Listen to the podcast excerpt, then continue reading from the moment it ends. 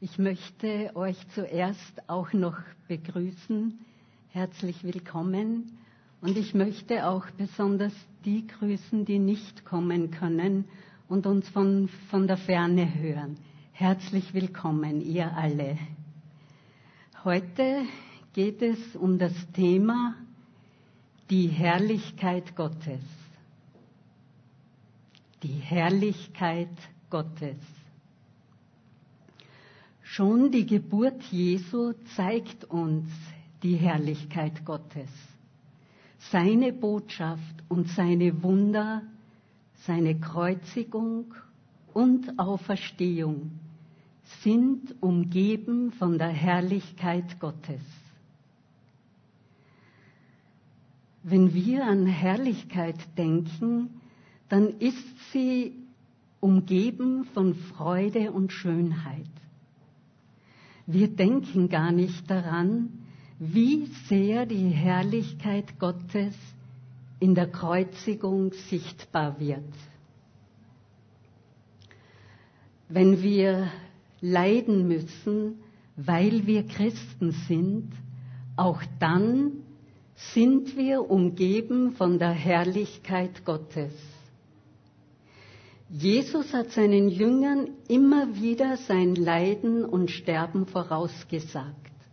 Kurz vor dem Text, mit dem wir uns heute beschäftigen werden, erinnert er sie noch einmal und er sagt ihnen auch ihr Leiden voraus.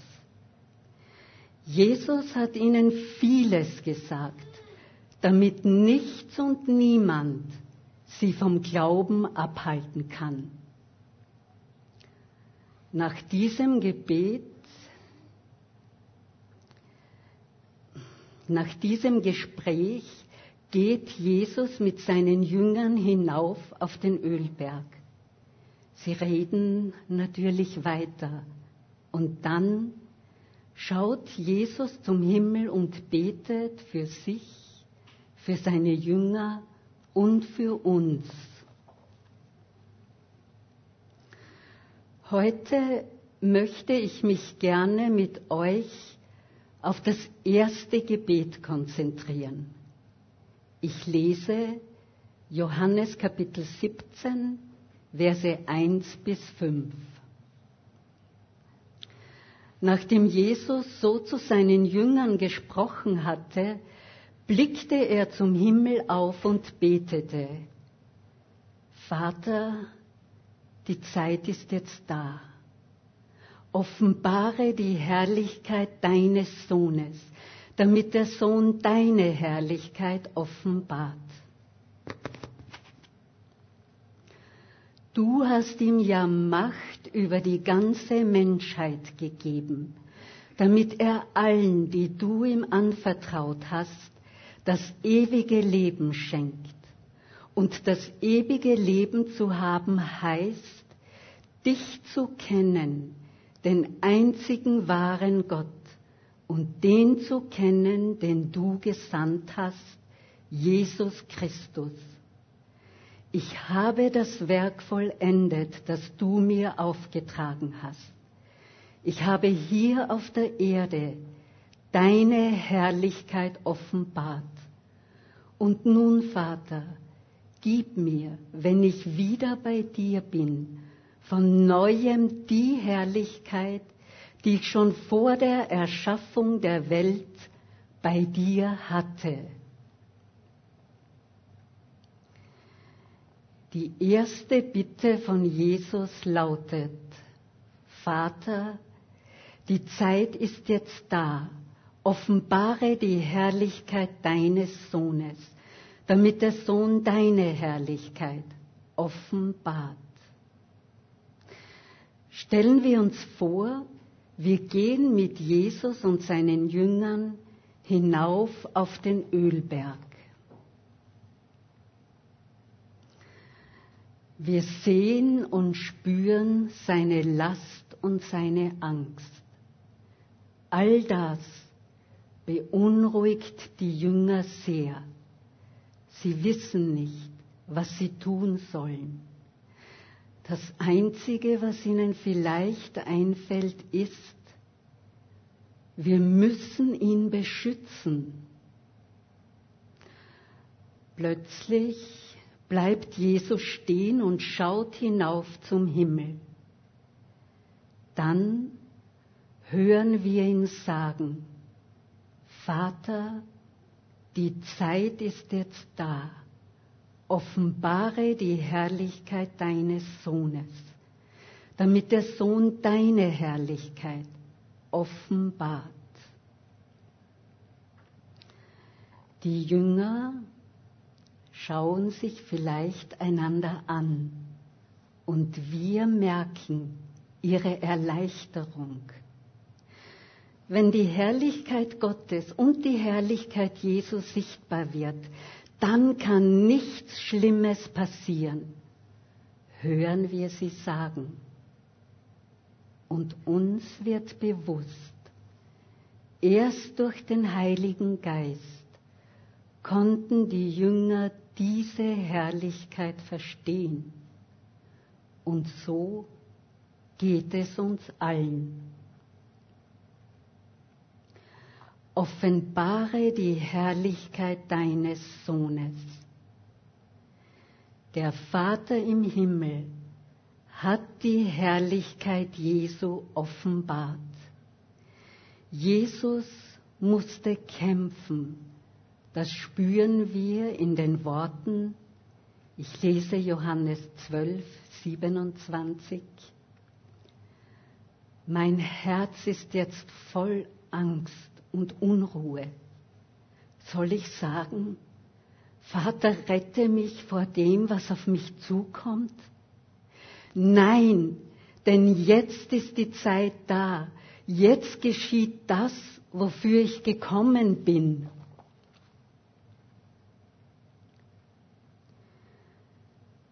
Wir können uns überhaupt nicht vorstellen, was Jesus, was alles Jesus gekostet hat.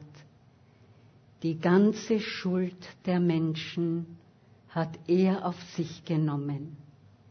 Die tiefste Finsternis umgab ihn. Und er musste am Kreuz sagen, mein Gott, mein Gott, Warum hast du mich verlassen? In dieser Finsternis ist Jesus gestorben. Unsere Schuld, das Sein wollen wie Gott, hat das alles bewirkt. Der Vater im Himmel hat die Herrlichkeit seines Sohnes offenbart. Denn Jesus Christus hat für uns bis zum Schluss gekämpft und dadurch konnte er Gottes Herrlichkeit offenbaren. Denn durch die Auferstehung Jesu wurde sie sichtbar. Die Herrlichkeit Jesu und die Herrlichkeit Gottes Ihnen gebührt die höchste Achtung.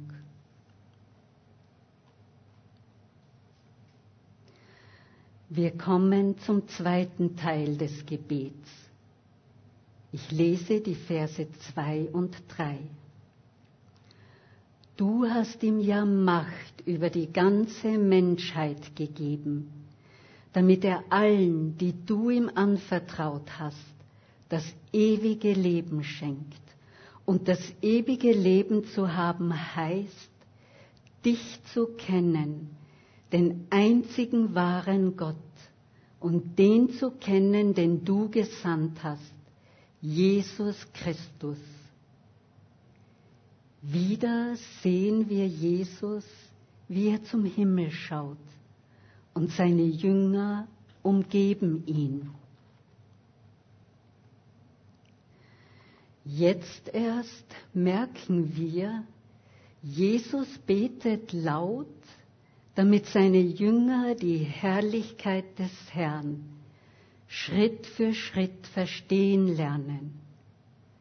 Sie spüren plötzlich eine große Freude, weil sie wissen, wir gehören zu Jesus. Auch uns bewegt dieses Gebet sehr. Jesus konzentriert sich nicht auf das schreckliche Leid. Er redet mit Gott über die Erlösung. Jesus konzentriert sich ganz auf das Ziel. Er konnte alles ertragen, den Spott, die Schläge, die Geißelung, die Kreuzigung und das Verlassenwerden von Gott. Seine Gedanken waren bei uns Menschen. Sein Ziel war, uns zu erlösen. Er ist es, der uns das ewige Leben schenkt.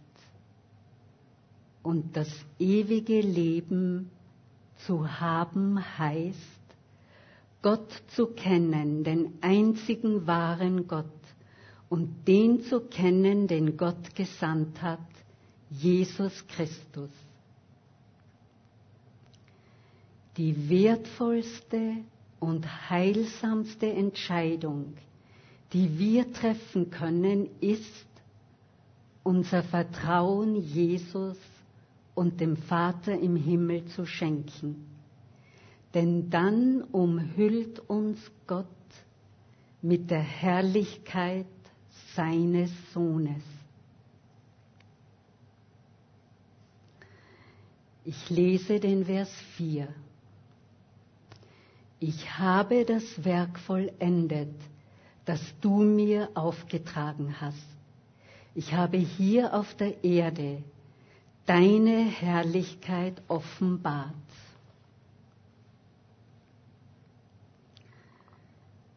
Jesus hat die Herrlichkeit Gottes immer gezeigt, nicht nur durch seine Wunder und Worte, auch in großer Gefahr.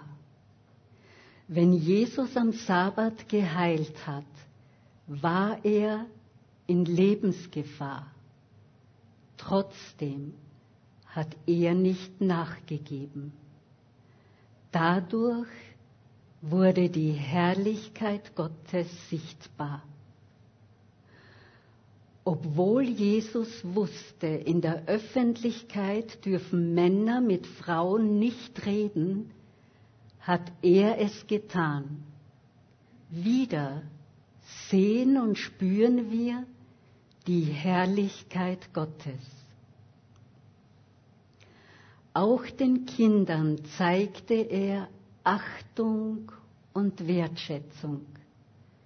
Wieder erleben wir die Herrlichkeit Gottes.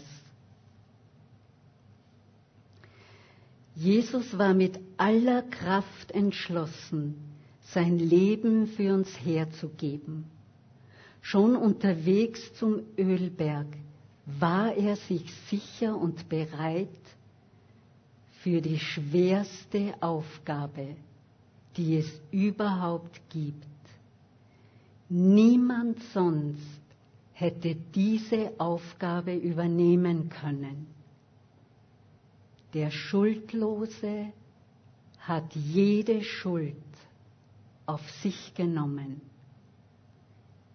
Die Herrlichkeit Gottes wird durch Jesus Christus sichtbar. Wir sind umgeben von dieser Herrlichkeit. Auch beim letzten Gericht werden wir von ihr umhüllt sein, denn sie ist unsere Rettung.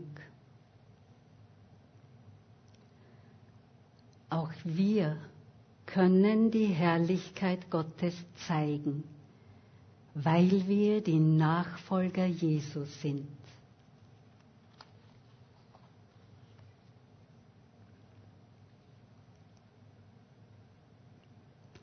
Ich lese den Vers 5. Und nun, Vater, gib mir, wenn ich wieder bei dir bin, vom neuem die Herrlichkeit, die ich schon vor der Erschaffung der Welt bei dir hatte. Jesus musste die Herrlichkeit loslassen, die er schon vor der Erschaffung der Welt hatte. Wir können es nicht einmal erahnen, was das bedeutet. Aber eines wissen wir, Jesus hat die Herrlichkeit der Ewigkeit für uns verlassen. Er hat die ewige Herrlichkeit Gottes losgelassen, damit er uns vom Vater der Lüge befreien konnte. Jesus hat sich nicht an seine Macht geklammert. Im Gegenteil, er erniedrigte sich für uns so unfassbar tief. Deshalb konnte Gott den Tod besiegen und Jesus auferwecken. Dadurch sehen wir die Herrlichkeit Gottes ganz nahe. Wir dürfen sie erleben die Freude am Herrn ist und bleibt unsere Stärke, denn die Herrlichkeit Gottes umgibt uns von allen Seiten. Ich lese den Vers 5 noch einmal. Und nun, Vater, gib mir, wenn ich wieder bei dir bin, von neuem die Herrlichkeit, die ich schon vor der Erschaffung der Welt bei dir hatte. Ich weiß nicht, wie es euch mit diesem Vers geht. Vielleicht denkt ihr auch sofort an die Dreifaltigkeit. Wir wissen, Gott zeigt sich uns als Vater, Sohn und Heiligen Geist. In der in der Abschiedsrede sagt Jesus immer wieder, wie sehr die Dreifaltigkeit zusammengehört. Der Vers 5 zeigt uns etwas sehr Wichtiges. Wir können nicht alles verstehen. Aber was wir können, ist dem Vater, dem Sohn und dem Heiligen Geist zu vertrauen. Noch einmal werden wir uns auf die Herrlichkeit Gottes konzentrieren. Jesus hat sie durch Zeichen und Wunder gezeigt. Er hat sie aber auch in Schwierigkeiten, in schwierigen Situationen sichtbar gemacht, weil er sich nicht einschüchtern ließ. Daraus können wir viel lernen. Wenn zum Beispiel Eltern oder Ehemänner oder Ehefrauen unser Leben mit Jesus nicht wollen und wir es trotzdem leben, dann wird der hohe Wert unseres Glaubens sichtbar und die Herrlichkeit Gottes ebenfalls. Mein Vater hat meiner Mutter verboten, in den Gottesdienst zu gehen. Wenn sie am Sonntag zu Hause geblieben ist, war er dar darauf war er in der darauffolgenden Woche sehr freundlich zu ihr. Wenn sie zum Gottesdienst gegangen ist, waren die Tage danach für meine Mutter sehr schwierig. Aber sie wusste, wie wichtig es ist, in die Gemeinde zu gehen. Dadurch zeigte sie, wie wertvoll ihr die Beziehung zu Gott war.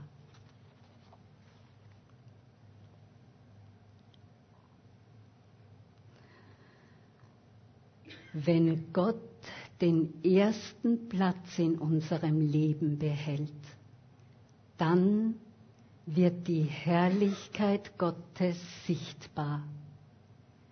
Denn die Menschen um uns sehen, wie viel uns Gott bedeutet. Die Freude am Herrn ist unsere Stärke. Sie macht uns mutig und der hohe Wert unseres Glaubens wird sichtbar. Ich bete zum Abschluss. Vater, du kennst unsere Schwächen, aber du kennst auch unsere Sehnsucht danach, dass wir durch unser Leben dich verherrlichen und zeigen, welch einen hohen Stellwert du in unserem Leben hast. Vater, ich bitte dich, dass du uns beistehst und uns hilfst, dass wir das tun können, dass wir dich achten und ehren können, damit deine Herrlichkeit sichtbar wird. Amen. Ich übergebe den Musikern.